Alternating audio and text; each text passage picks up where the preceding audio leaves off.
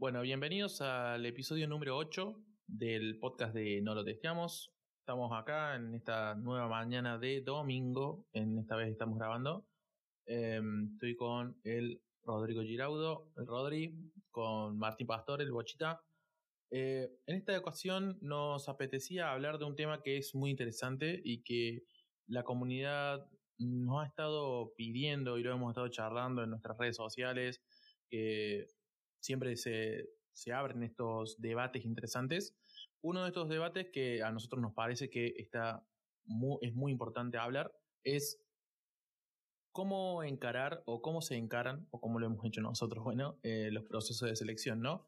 Eh, esta cosa de cómo haces cuando estás laburando y quieres hacer un cambio de laburo, o cómo hacer de cara a tu primera experiencia laboral, o cómo hacer la primera entrevista, bueno, este tipo de cosas, ¿no? Que siempre en las personas que no tienen tanta experiencia en la industria dan un poco más de miedo y en el resto no tanto, o sea, en el resto a medida que vas, vas siguiendo, digamos, te vas curtiendo un poco, ¿no? Así que bueno, esa ese, digamos, la, la idea para hoy.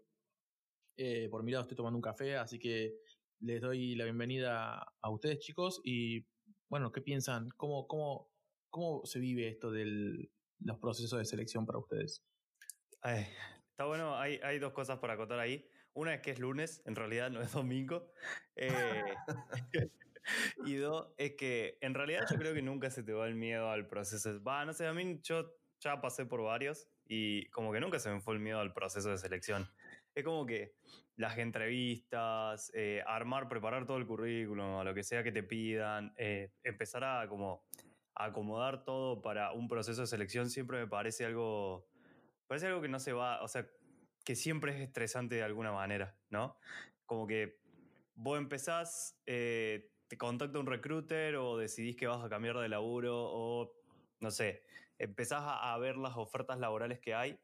Entonces empieza todo ese proceso de, che, bueno, a ver, ¿qué es lo que estoy buscando? ¿A dónde quiero ir? Eh, ¿qué, ¿Qué es lo mínimo indispensable que me tienen que ofrecer para que me interese un cambio? Eh, ¿Cuánta plata estoy dispuesto a pedir? ¿Qué procesos estoy dispuesto a hacer? todo ese tipo de cosas. Ahí yo te diría que, concuerdo más con la palabra estresante antes que miedo. Este, es como que, bueno, no sé, miedo me trae otras emociones a la cabeza, ¿no? Eh, sí, sí, sí, es cierto. Miedo sí, tu, yo tuve la, primera vez que cambié de trabajo, em, pero más a que me descubran que estaba en un proceso que al, al cambio en sí, ¿no? Eh, ese era mi miedo principal. No sé si le pasó a ustedes eso, decir, tengo miedo que el empleador actual es, se entere o, se note de que estoy buscando irme al, al pingo de acá. Sí, pasa que en realidad generalmente cuando vos arrancas un proceso, la mayoría de las entrevistas, eh, todas las, cuestiones te llaman en el medio del laburo, es como que todo va durante eh, tu horario laboral común, ¿no? Es como que no tenés entrevista a las siete y media de la tarde. se renota. te levantaste y sí, ahí, ahí está tiendo y te vas caminando hasta el patio, hasta el fondo, hasta donde sea que puedas hablar tranquilo. Sí, se renota ahora, se renota que... No, no, sí. No, ya te dije que no quieres ese pack de telefonía, pero bueno. Sí, tal cual. Claro. Sí, a mí una vez me, me pasó que tuve una, una entrevista técnica eh, y me comenzaron. Eh, era como, o era, en ese momento o chau la oportunidad. Así que, y yo estaba en la oficina. Y era como, bueno, ¿y ahora qué hago? así que me fui a una, una oficina privada. Encima esto fue tipo ponerle 4 de la tarde, así que todo estaba toda la gente en la oficina. Y yo estaba re ahí contestando las preguntas técnicas, todo lo que vos quieras. Y me cayó eh, eh, gente del, Departamento de Recursos Humanos y me comenzó a sacar charla. Y yo era, no, sí, sí, sí, sí, no, no sé qué. Y me trataba de hacer el boludo, ¿viste? Como para no quedar tan mal, pero después, después como que me estaba de risa porque fue, fue re obvio. Pero es como que, por un lado, vos sabés que me di cuenta después de eso, de que como que está tomado como algo normal, entre comillas, como que es algo aceptado, es como todos saben que lo vas a terminar haciendo, entonces no pasa nada. Me parece a mí, ¿eh? es como una sensación que yo tengo. Porque lo he visto en muchos compañeros también. ¿Cuál miedo? Ese de, que, te descubran que estás queriendo ir al choto, o que por lo menos estás ah, escuchando sí, qué pasa. Sí, olvídate, pero a ver, yo siempre soy bastante, bastante sincero con mis empleadores. Cuando yo les digo, mira, yo estoy, yo estoy en búsqueda abierta, si sale algo, algo mejor, nos vemos en Disney, queda en vos retenerme o no, digamos. es diferente, es diferente a cuando recién comencé, cuando recién comencé era una mamita, digamos, y no, no decía nada, y no, no, me pongo en la remera de la empresa y todo bien. Pero a medida que vas, digamos, creciendo y profesionalmente y ganando experiencia, eh, ya, digamos, todo el mundo lo sabe, todo el mundo sabe que somos, nuestra, nuestro perfil es muy requerido, entonces como que tenemos muchas oportunidades. Entonces no tiene mucho sentido andar careteándola y diciendo, no, yo la verdad que no, no, no, no estoy escuchando ofertas. O sea, chicos, vamos. igual yo me acuerdo, esta charla la tuvimos en algún momento en, en Tarmac en el tema de la. Cuando empezamos, o sea, en, en el almuerzo, me acuerdo que hablamos de este tema justamente con, con, recursos humanos. De che, bueno, o sea, a ver, vos tenés que, como recursos humanos, tenés que aceptar que la gente está, va a estar siempre escuchando propuestas. Aparte, vamos a ser sinceros, nadie cierra su LinkedIn cuando empieza en una empresa nueva. inclusive ella misma, o sea, ella misma, la, parte de, recursos humanos, a mí particularmente de Tarmac, a mí me reclutaron estando en otra empresa y me hicieron la entrevista en horario laboral de la otra empresa en la que yo estaba antes. Entonces, si ya ellos lo hicieron, ¿con qué cara después me podés venir a decir de que otra empresa no haga lo mismo? ¿entendés? Tal cual, tal cual, tal cual. Es como que no te podés enojar de, de, algo que no, vos no. hiciste. Igual, eh, insisto en esto, o sea, no, no lo veo como algo malo, digamos. Eh, particularmente, viste, en algunos roles o algunas empresas, nosotros tenemos la posibilidad de manejar nuestros tiempos y nuestros horarios, entonces vos podés decir, bueno, aparto estas horas para esta entrevista y después las recupero más tarde. O sí, no quiere decir que te vaya a bajar el performance. Claro, no quiere decir que no vas a laburar, digamos. Y bueno, nada, siendo que hay tanta oferta, eh, está bueno que las empresas no se pongan en la gorra, digamos, por decirlo de alguna forma, y, y te comiencen como a señalar o a perseguir. ¿Y usted... Está bueno que lo acepten y está bueno que entiendan que es algo normal y algo intrínseco, digamos, de, de mercado en el que se están moviendo. Ustedes cuando, cuando deciden, bueno, voy a, empezar a escuchar más activamente, porque siempre te llegan, ¿viste? Pero decís, bueno, ahora voy a empezar a leerlas, voy a capaz que responder algunas. ¿Ustedes en dónde eh, se concentran? O sea, ¿qué, herramientas utilizan? ¿O han utilizado a lo largo del tiempo en las diferentes etapas de, crecimiento profesional? En cuanto eh, a qué, digamos, o sea, por ejemplo, si hablamos de, aplicaciones o cosas que usamos para escuchar, generalmente es LinkedIn. Eh, es muy raro que use algún otro tipo de aplicación porque creo que, a ver, me parece sinceramente que LinkedIn ya le ganó eh, mucho terreno a todas como para poder volver a compu, a compu trabajo o algo de eso. bueno, pero eh, por ejemplo, si vos estás buscando, a mí me parece que para un nivel más junior, compu trabajo es, ideal porque hay, me, me, parece que hay una búsqueda más concentrada de, trabajo junior o un poquito más avanzado eh, y de mercado local en CompuTrabajo. O sea que si estás buscando mercado local, yo no descartaría de una CompuTrabajo. Sí, si estás buscando laburo internacional, no, va a encontrar nada en es CompuTrabajo, ¿no? Yo creo que incluso LinkedIn hoy se queda atrás con lo que es el laburo internacional en algún punto. Eh, no es que se quede atrás, sino que todavía le falta mucho. Es muy difícil encontrar propuestas para afuera que sean, que realmente valgan la pena, digamos. tampoco estamos hablando de, no, es que no haya, hay muchas, pero es como que generalmente tampoco te cierran tanto, digamos. Por ejemplo, la mayoría de los contactos para afuera siempre vienen un poco por, por otro lado. Vienen más por tipo un freelance, algo que empezó en algún momento y te llega la oportunidad de laburar por afuera.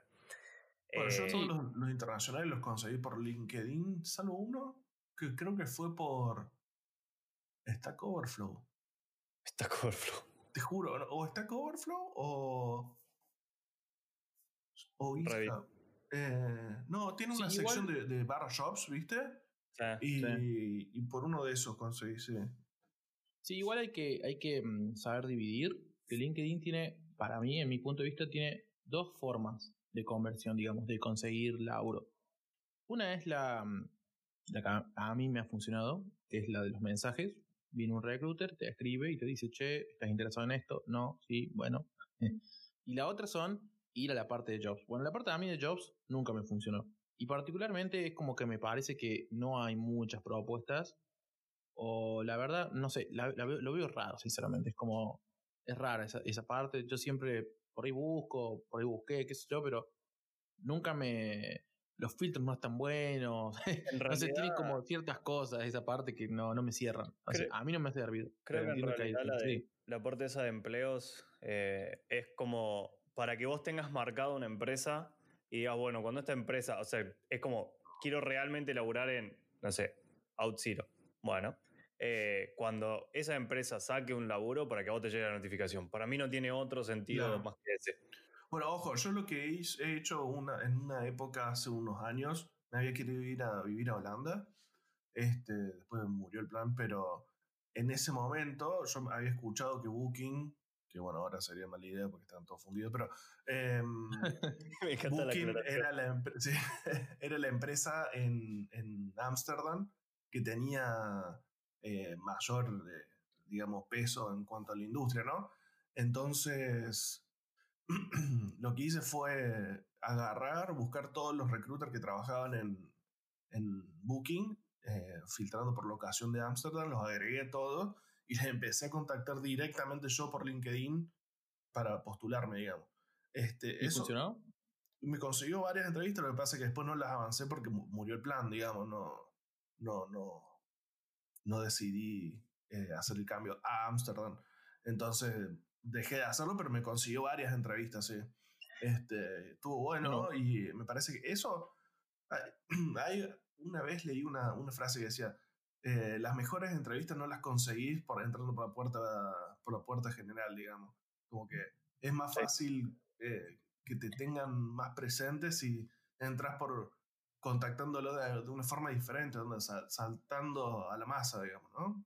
Ahí yo tengo, tengo opiniones encontradas. Primero, dos cosas. Una, eh, la, mm, eso que comentás, también lo había escuchado antes de alguien que dijo, che, si vos querés relocarte, ponele o cambiar de laburo o irte a, otro país a vivir, está bueno poner tu locación como si ya estuvieras viviendo en ese país.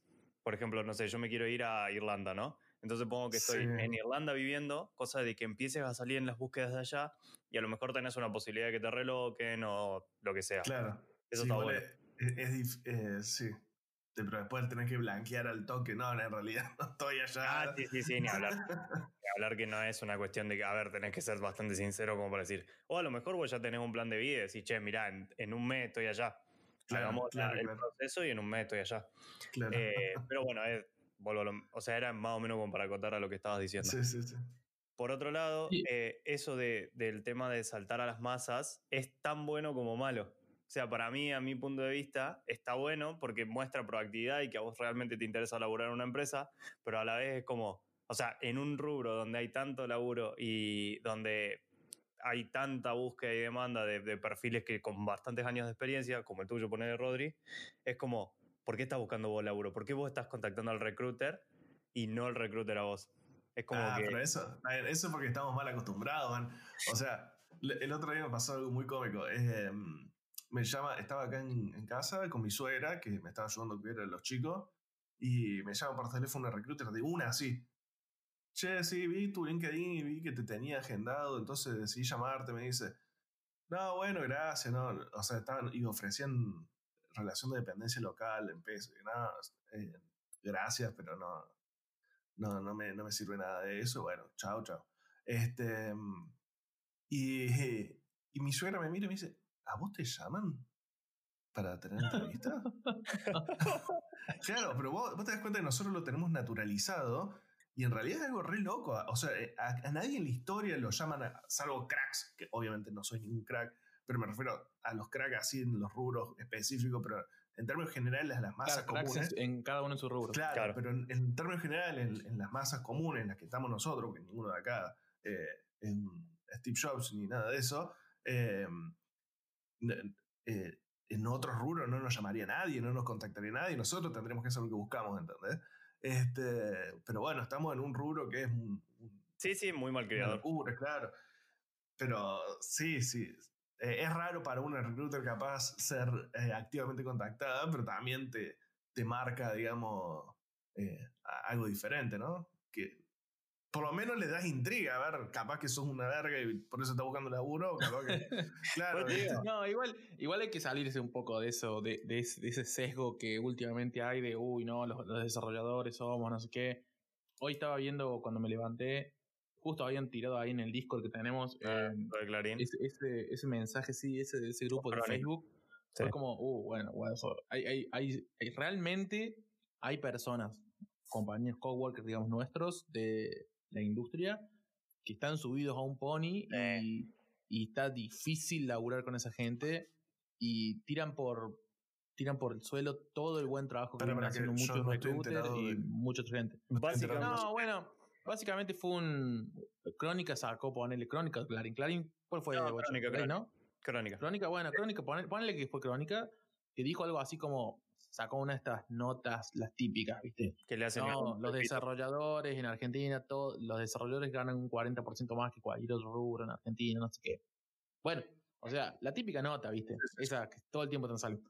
Y saltan unos guasos y en un grupo de Facebook y decían algo así como, no me acuerdo bien las palabras exactas, pero era, uh, che, dejen de sacar estas publicaciones porque lo único que van a hacer es que el mercado se inunde de juniors y van a hacer que nos bajen el sueldo Sí. y va a haber más competencia. Algo No. así. y fue como, ah, man, sos un pete. ¿Qué querés que te diga? No. claro, es como, Pero no se puede laburar con gente así, Pero boludo. aparte, ¿qué, qué, o sea, a ver, qué poco valorás tu, tu propio conocimiento, tu propia, lo que vos podés vender como persona, digamos, como para que tengas miedo de que una persona arranque y te saque laburo, chabón, digamos. O sea, si vos estás seguro, si vos estás seguro de tu laburo, de lo que haces y que lo que haces lo haces bien, entonces no tenés ese problema, digamos, ¿no? No tenés miedo de que la gente entre y haga cosas en tu rubro. Eh, Sí, es, sí, en eso coincido. Es- o sea, a ver, mm, como para clarificar, no dije que no podás contratar un recruiter ni nada, simplemente que es como que uno está acostumbrado a que el recruiter lo, lo contacte y no al revés. Entonces, como que suena raro, digamos. Sí, sí. Eh, Pero es cierto también que mucha gente está subida a un pony y eso se nota mucho en las entrevistas, también en- se nota en los, en los procesos de selección, creo que es donde más se nota esto de que por ahí eh, uno está como. tiene mucho humo, digamos, encima, ¿no? Sí. Sí, sí. Igual hay- Bueno, igual hay, últimamente han salido así algunas alternativas, va, alternativas no, sino iniciativas, mejor dicho. Em, salió una plataforma que se llama Deberer, creo que es Deberer, se llama. a ver, Sí, es la de- Deberer. Y la vi. Eh, es de un chico, yo lo sigo en Twitter, no lo conozco, eh, ah, Cueto, no sé quién es, Sí. pero lo sigo ahí, qué sé yo, y está buena. Es como que le da una, un rethinking, digamos, de cómo sería un proceso de recruiting más humano, si se quiere. Eh, me gusta el enfoque que tiene porque está pensado específicamente para el sector de tecnología. Y es como, está bueno. Porque viste que en LinkedIn últimamente ah, se ha empezado a volver el nuevo Facebook con Sí. historias de autosuperación personal y, y astronomía y todo lo demás, sin desprestigiar ninguna de ambas, ninguna de las dos, pero la verdad no me parece el lugar, digamos, es como le mete ruido nada más con todo el fin nuevo y todo esto. Eh, es como, viste, como que hay una necesidad de eh, facebookear, no sé cómo decirlo, o sea, de- de- sí, eso, toda la red social que se toma, todo, todo, todos tienen que ser lo mismo, y no, me parece que no, pero bueno, nota aparte, quería simplemente hatearle un poco. Está buena esa plataforma, está buena crearse un tu perfil, qué sé yo, y a mí particularmente me gusta el enfoque que le da, porque lo está pensando bien, es como un producto pensado por un desarrollador de cara a desarrolladores para encontrar un buen trabajo en tecnología. Está perfecto y me encanta la idea. Es como, eso está bueno. Y también el otro día había visto otra, no me acuerdo ahora el nombre, pero que, ¿cómo? Jovers. Jovers, puede ser, no sé. Pero también era así como algo indie, ponerle como esta, que también se enfocaba solamente en el sector de tecnología y diseño, o sea, lo que es UI, UX.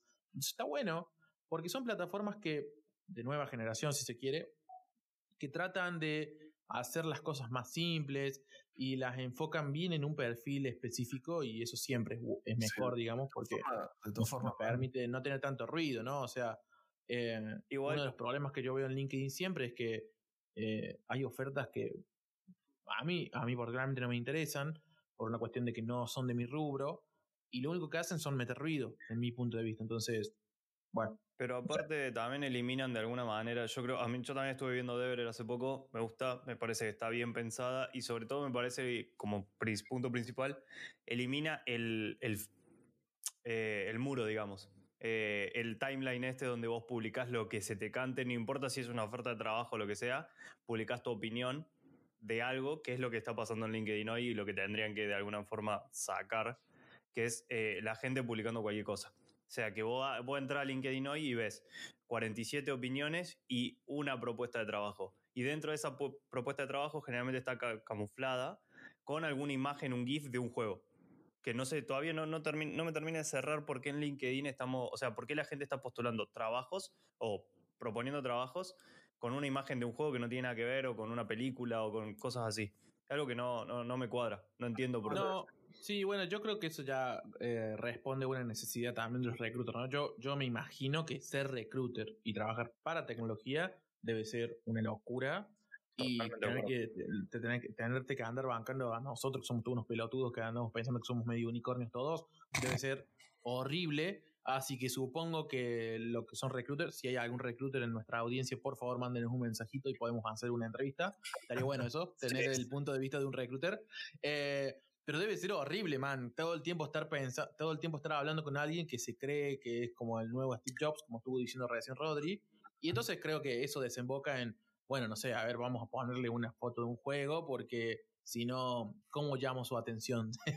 es lo que hablamos el otro día, en el otro podcast. Es como también ese sesgo de decir, no, si sos programador, juega jueguitos. Entonces te pongo una imagen de jueguito como para llamarte la atención. Creo que también puede venir por ese lado. Sí, sí, entiendo, que... es una estrategia de, de llamar para para que vos te frene y diga, a ver qué es esto, porque hay un juego acá. Pero claro. O sea, en mi caso generalmente me termina dando como ¿por qué? o, te ponen una, o te ponen una foto de, la fruta, ¿viste? Entonces. Tal cual.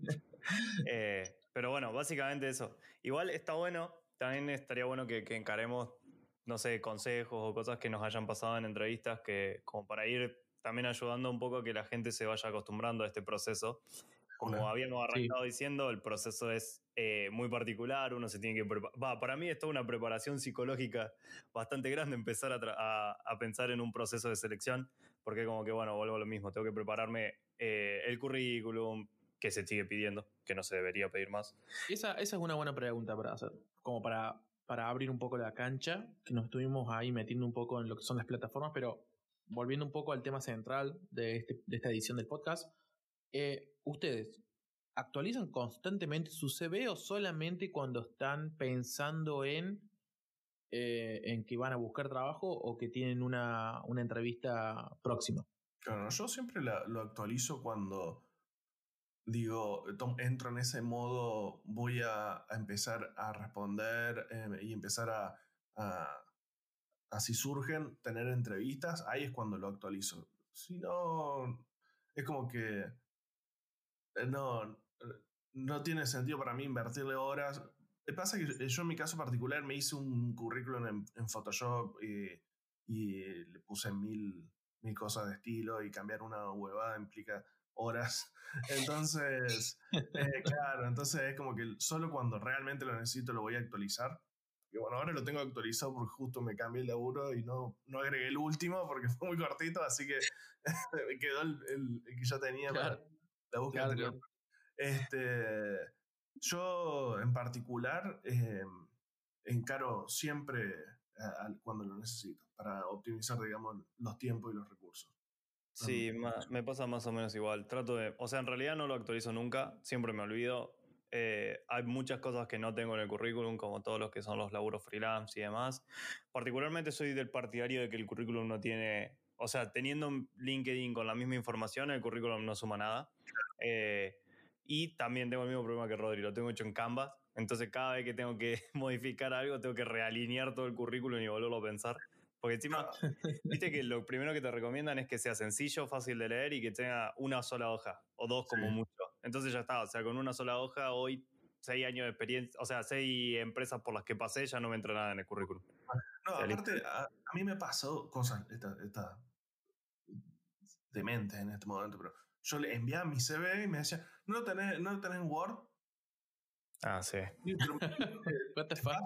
PSD, si querés, le digo, pero en Word, ¿por qué lo haría en Word? Y, y, por qué me lo pedirías en Word? ¿Viste? Yo lo paso en PDF, ¿viste? Mínimo. No, bueno, eso, eso es, ahí te hago un paréntesis.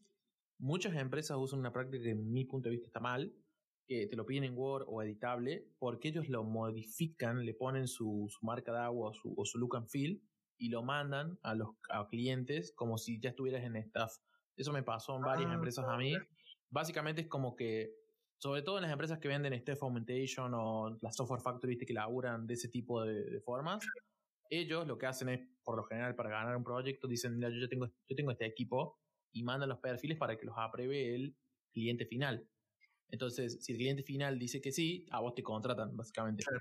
Eh, pero no van a mandar un CV nada que ver, van a mandar un CV con el look and feel de la empresa. Entonces, por eso te piden, por lo general, Sí. los, los CVs, digamos, Sí, modificables.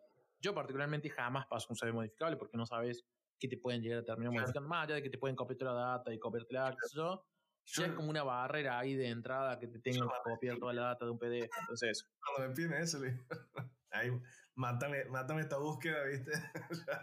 Claro, es, es- es medio turbio, ¿no? Es medio turbio igual. sí, sí. Este, pero bueno, yo, yo pa- particularmente lo que siempre hago es cuando entro en este modo así de, bueno, eh, voy a focalizarme en, en conseguir eh, un trabajo nuevo. em, primero me, me armo, ah, como dijo Boch al principio, eh, cuáles son mis cosas no negociables, por así decirlo, ¿no? Este, Ah, bueno. cuáles son las cosas negociables pero importantes, o sea que si las voy a negociar tiene que haber una contraprestación grande del otro lado, y cuáles son nice to have pero realmente no importan. Para yo saber qué, qué voy a negociar, qué, eh, qué estoy dispuesto a sacrificar en una negociación y qué no, ¿no? Este, y una vez que tengo eso armado, empiezo a... Y acá, acá es una práctica que mucho, yo vi mucha gente que la desalienta, pero a mí particularmente me sirve le y explico por qué. Em, lo que yo hago es una ametralladora de currículum, básicamente. Tiro currículums a diestra y siniestra sin filtro alguno, eh, de la misma forma que los recruiters te contactan eh, sin filtro. Anda, sea, estoy necesitando Java, vi tu currículum y me parece interesante. Digo, sí, pero si no tengo Java en ningún lado de mi currículum. Este, entonces, de la misma forma me postulo así. Pero ¿cuál es el, el objetivo mío al hacer eso?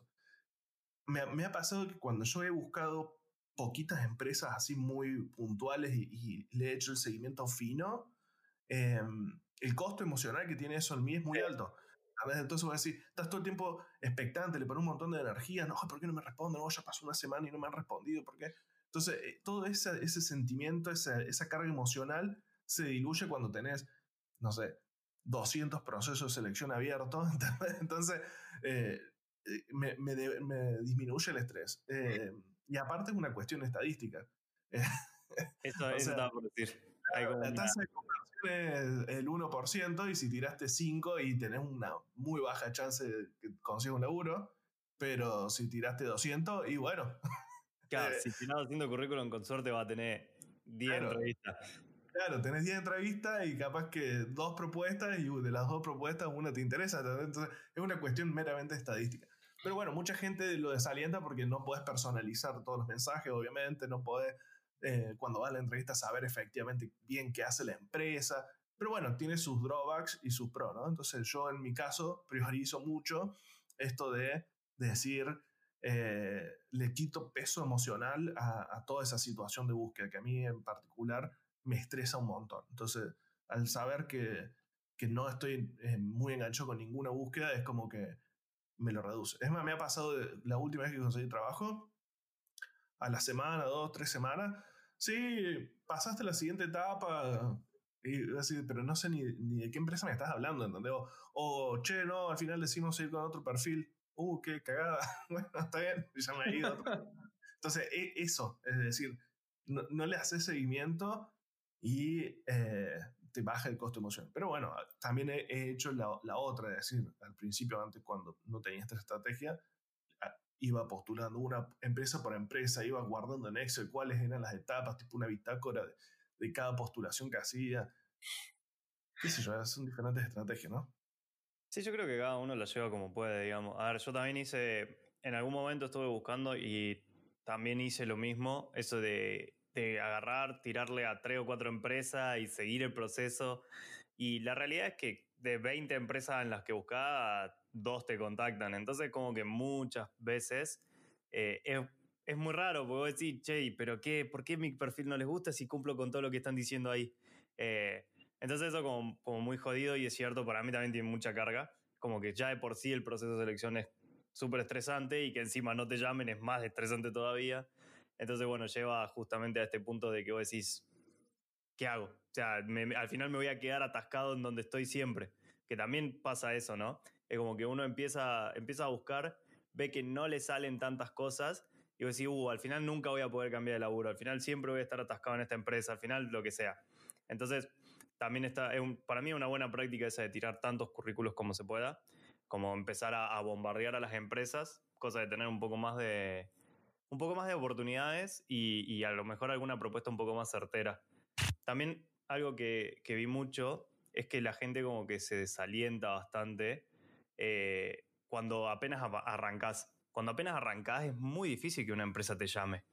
Pues, no por, por una cuestión de que no, no valgas lo suficiente o de que no o de que no puedas cumplir con las expectativas, sino es una cuestión de que por ahí las empresas buscan gente con un poco más de experiencia, más seniority, depende del rol y demás. Y ahí yo creo que es como muy aconsejable bombardear a todas las empresas, incluso si no tienen un puesto eh, abierto o algo que vos puedas ver de, para lo que estás haciendo o lo que querés hacer.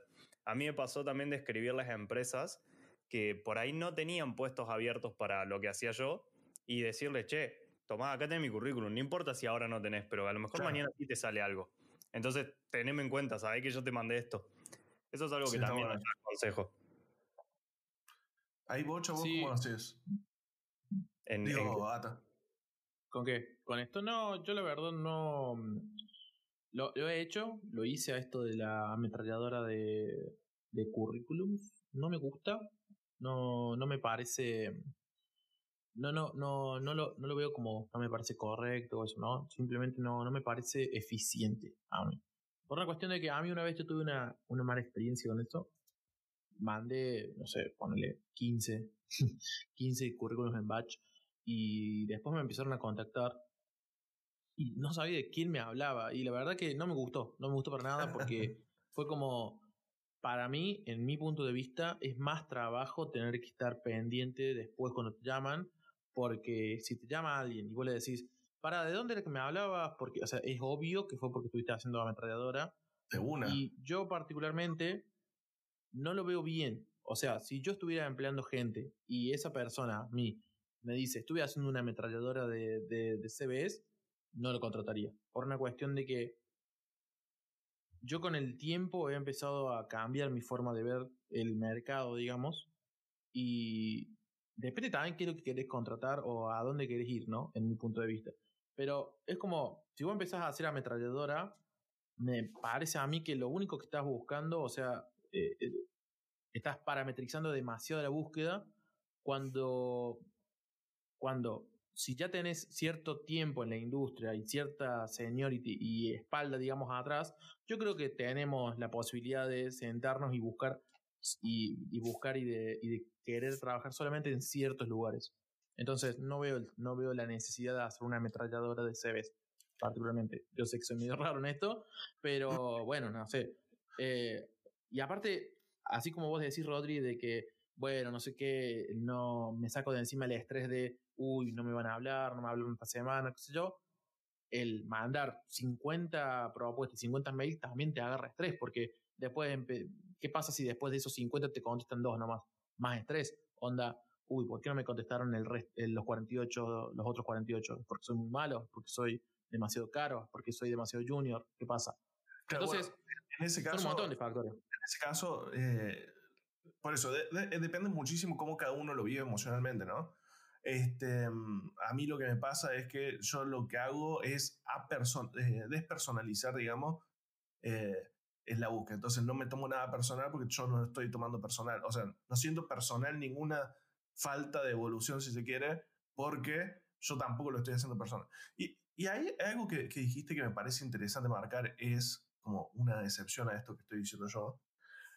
A ver, si la empresa es una empresa estrella, por así decirlo, vamos a suponer Google, Facebook, Amazon, no sé, Microsoft, empresas grandes, que voy a decir, gente sueña con ir a trabajar ahí, te creo que, que eh, los recruiters se pongan en, en, modo, che, bueno, pero estás tirando currículum a todos lados, lo único que querés es cambiar de laburo, no te interesa venir a esta empresa ahí te lo entiendo. Pero si vos decís una empresa pirulo que no la conoce nadie, que puede estar re buena para trabajar, pero realmente no la conoce nadie, es como, pongo el ejemplo de Tarmac. Eh, eh, Tarmac, que es donde estoy laburando ahora, es una empresa espectacular, se la recomiendo a todo el mundo.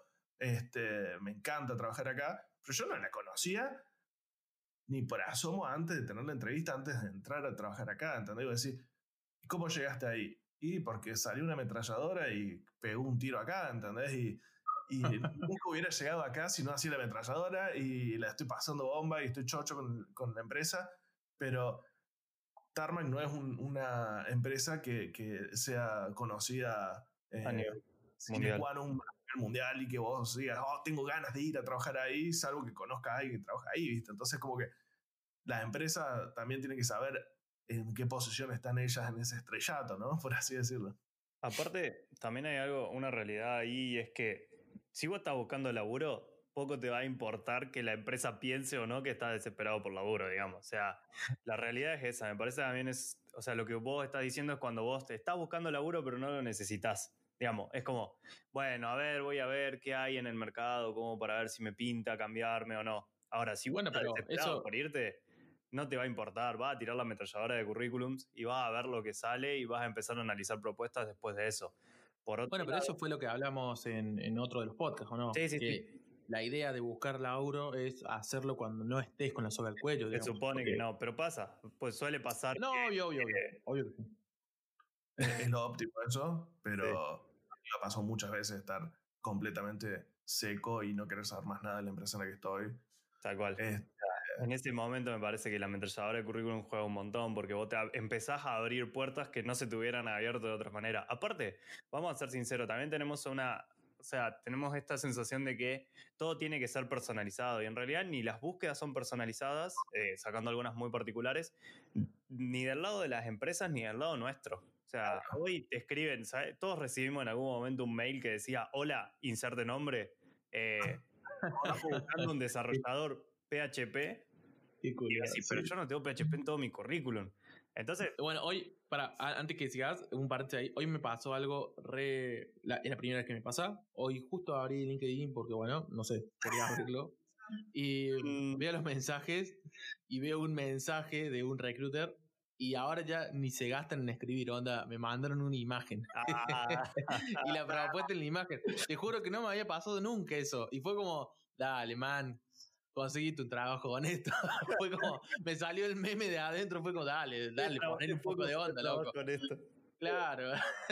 no, es que pasa, está pasando muchísimo que la, o sea, con esto de, de las, los bots, las aplicaciones y todas estas cosas que te permiten eh, hacer ametralladora de propuestas, vamos a hacer la inversa, la, versión recruiter, pasa lo mismo. Entonces, yo creo que de ningún lado se pueden quejar si a vos te llega un mail que dice, hola, estoy buscando laburo, pum, currículum.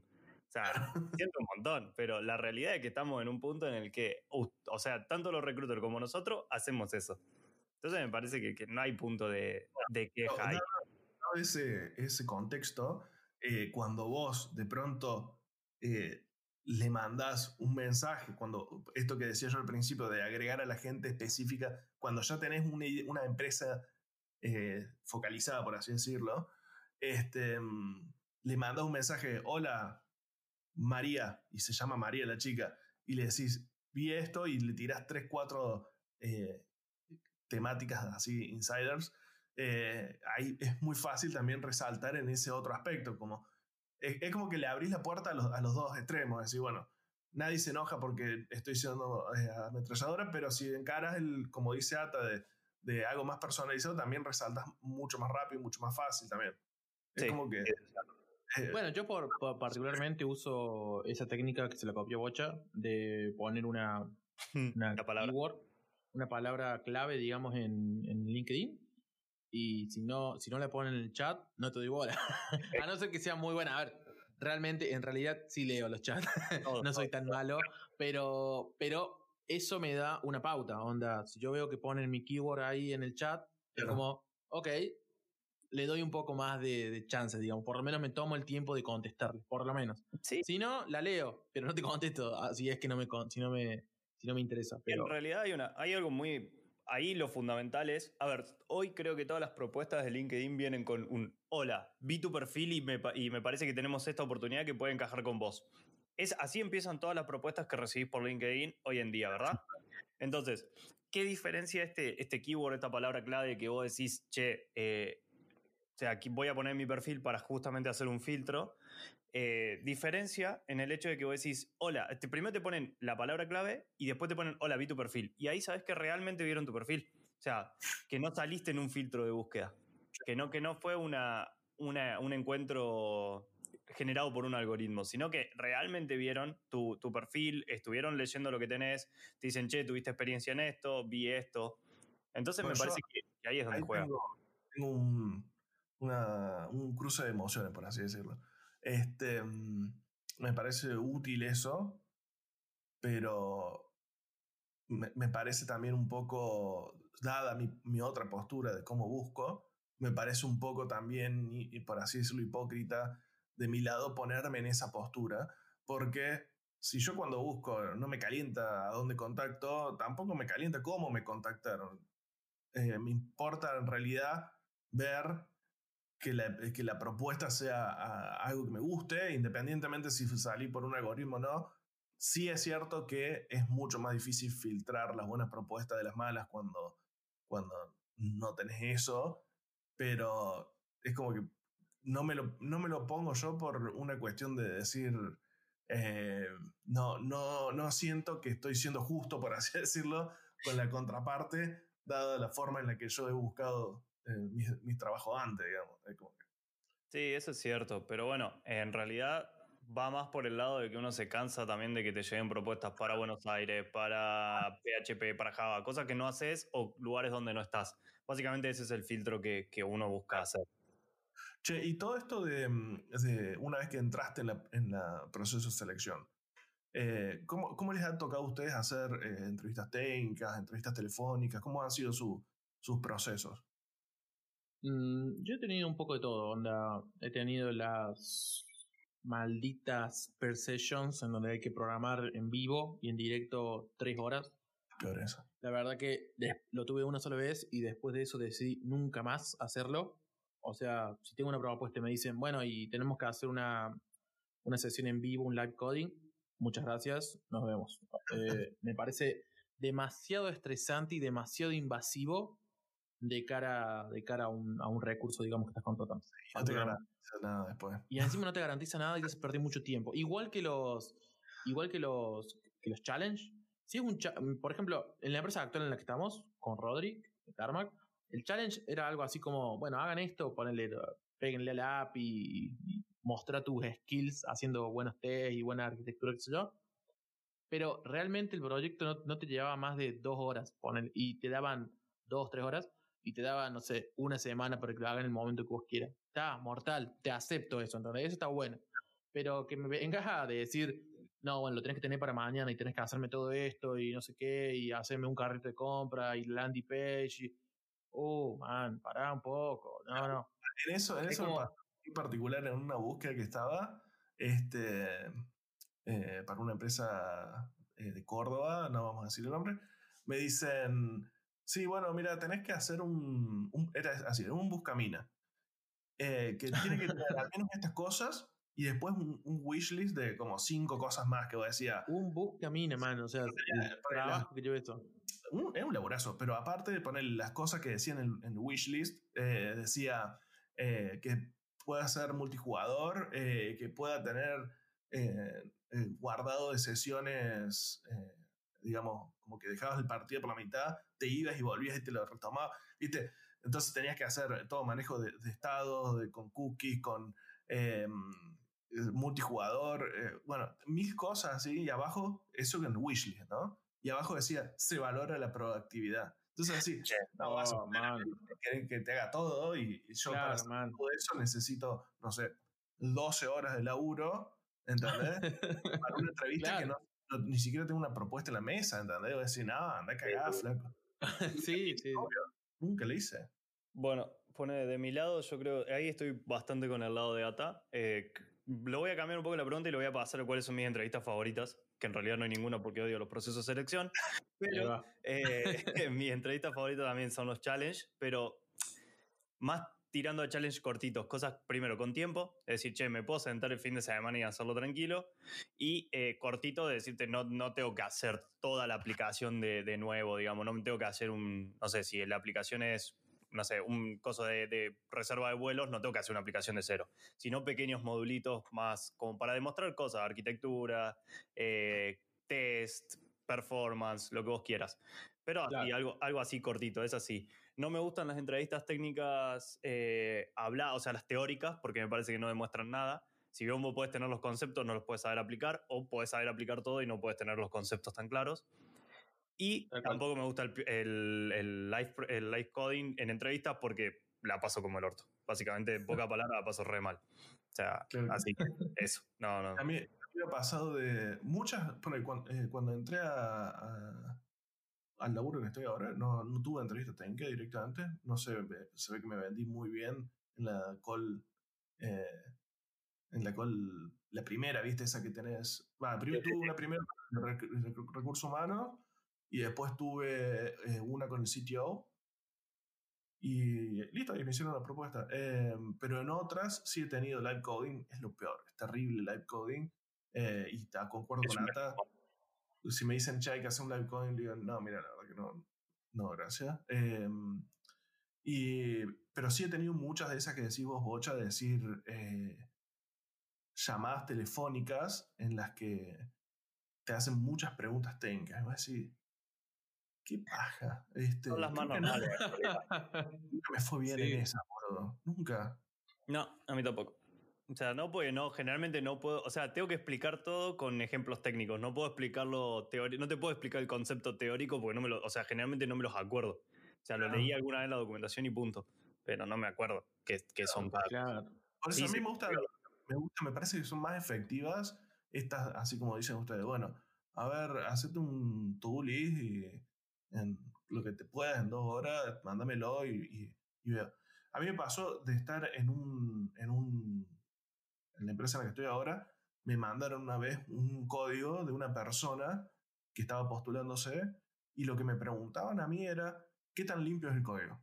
En realidad ni siquiera me preguntaban qué, qué, qué calidad, así como eh, qué tan complejo es, sino qué tan limpio es. Como que en esta empresa le da mucho más valor a lo prolijo y ordenado que seas con la escritura del código y si tiene el unit testing o no, que en realidad a si implementaste cosas súper complejas o lo resolviste simple, digamos. Este, que eso me parece, me parece muy acertado en ese sentido. Hmm, bueno, sí, algo que también a mí me hicieron, por ejemplo, en la entrevista, en la última entrevista, fue mostrar un pequeño proyectito que haya tenido en GitHub me dijeron eso, che, ¿tenés algo en GitHub que puedas mostrar que no esté bajo NDA? Sí, sí, tengo esto. Bien, mostrámelo, explícame por qué lo hiciste. Eh, a ver, ¿qué hiciste ahí? ¿Qué usaste? Ah, mira, usaste esto, qué bueno, ¿por qué lo usaste? Bla, y así. Esas cosas también me parece que están buenas y que por ahí suman mucho más que, que algunas preguntas o cosas. Claro. mucha gente está usando ahora esto de tener un, un set de, de, proyectitos abiertos en, en GitHub. Eh, es, es re útil, pero también lleva un montón de tiempo construirlo, ¿no? Y como todo. Sí, pero lo tenés que ir construyendo. Me parece que lo que pasa, el problema es cuando vos decís, bueno, voy a empezar a buscar trabajo y ahora me voy a poner a hacer proyectos en GitHub. Si vos te pones así, y obviamente que va a ser un montón de laburo. El tema es cuando vos vas juntando proyectos porque lo vas haciendo, digamos así, por el amor al arte, entonces llega un punto en el que tenés varios. Claro. Esa sería, creo que es la idea. Pero si, si vos te vas a poner en plan, bueno, me voy a poner a hacer proyectos para pasar una entrevista y obviamente va a parecer que es mucho. Pero bueno, eh, creo que estamos ya bastante ahí en tiempo, como para no para ir cerrando, siempre estamos en los 45 minutos más o menos, así que para no irnos excediendo. Eh, rápido, hacia algunos highlights, eh, dos, tres highlights que le pudieran dar a una persona, a alguien que recién está entrando en la industria, digamos, cómo encargar un proceso de selección bueno, yo voy a, voy a usar la frase, la, típica, eh, buscar trabajo es un trabajo, entonces necesita tiempo, o sea, necesita dedicación y sobre todo también estar bien anímicamente para hacerlo. Eh, lo que decíamos, tener proyectos en GitHub que hayan sido side projects, cosas que usaste para aprender algo, está súper bueno. Y eh, usar una palabra clave para que no te lleven propuestas de cualquier casa. Está bueno eso. Bueno, yo ¿Vos, Rodri, qué onda? diría, eh, tal cual como dice Bocha, es un laburo, eh, pero yo enfocaría más en quítenle el peso emocional, porque se nota del otro lado cuando le estás metiendo mucha energía, eh, la- del otro lado se nota la desesperación, es como cuando, no sé, por tirarlo mal y pronto, cuando estás de levante y, y se te nota eh, la desesperación, digamos, eh, de la misma forma te baja el, la, digamos, el, el porcentaje de conversión, por así decirlo. Eh, entonces, quiten la energía. Todos no, no lo tomen personal en el sentido de que una empresa no te, haya, eh, no te haya continuado en el proceso de selección no quiere decir que vos no lo valgas, sino que capaz que tu perfil en ese instante no era el perfil que la otra empresa necesitaba por su situación particular de empresa y no que vos no vales como recurso, digamos, ¿no? Entonces, nada en lo laboral, nada es personal y, y que no sirvas para una empresa en un momento no quiere decir que no vayas a servir en el futuro o que no sirvas en una empresa en, en ese momento no quiere decir que no vayas a servir para otra. Eh, entonces, eso, Sí. el, el foco en lo emocional, manejar esas expectativas, ¿no? Sí, bien. Sí, estoy, bueno, es como un agregador de lo que dijeron ustedes. Yo agregaría simplemente ahí, aprendan a vender un poco de humo y mm, Clave. no mientan, pero si lo, si lo van a hacer, si van a mentir, mienten inteligentemente. ¿A qué voy con esto? Eh, yo particularmente, siempre que he tenido entrevistas, un poco de humo hay. Porque la realidad es que el recruiter espera un poco de humo, así como ellos también venden un poco de humo con, de cara a la empresa. Y nosotros también sabemos que ellos nos venden humo, así que es como una, es recíproco, es de ambas partes. Si ustedes van a decir, por ejemplo, si en la búsqueda está abierta para un senior React y ustedes saben que no son un senior, pero están en semi-senior tranca, no importa, vayan. Las cosas se aprenden durante, en el transcurso del trabajo. Fake it until Ahora, you make it. Claro, pero si ustedes dicen, che, no, si yo soy senior, o sea, ustedes saben que están vendiendo humo, vendan un humo que sepan que van a poder después hacerle frente, ¿no? No van a ir y decir soy senior React, siendo que recién están empezando con React, no tiene sentido. Entonces, creo que eso, y básicamente, otro buen highlight que yo dejaría sería, y esto va muy de la mano con el buscar trabajo un trabajo, tómense el tiempo de ver de analizar un poco la empresa a la que van a ir a, o a la que les está tirando la oferta de trabajo, a las que ustedes van a ir a buscar. Sobre todo porque está bueno de cara a la empresa eh, llegar con por lo menos un background y saber qué es lo que están haciendo en esa empresa. Para no caer y que te digan, bueno, ¿y qué te gusta la empresa? La típica. No, no tengo idea. Es como queda medio, medio fulero ahí. Entonces, más que todo también por, por una cuestión de ustedes, digamos. Es un bajón entrar a una empresa en donde no comparten ni tus valores, ni tu visión, ni, ni hacen lo que vos querés hacer. Obviamente, si estás desesperado y- o necesitas trabajo ya, ya, ya, está perfecto. O sea, vas a agarrar lo que puedas. Pero si tenés la posibilidad de hacer ese pequeño research antes y de hacer ese filtro, va a ser mucho mejor tanto para vos como para la empresa y vos lo vas a pasar mortal. Pero bueno, creo que como conclusiones están buenas estas. eh, podemos ir cerrando por acá.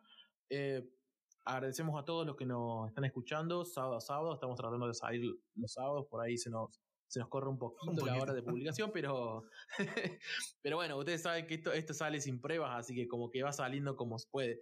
Eh, agradecemos la verdad a todos los que nos escuchan, fin de fin de.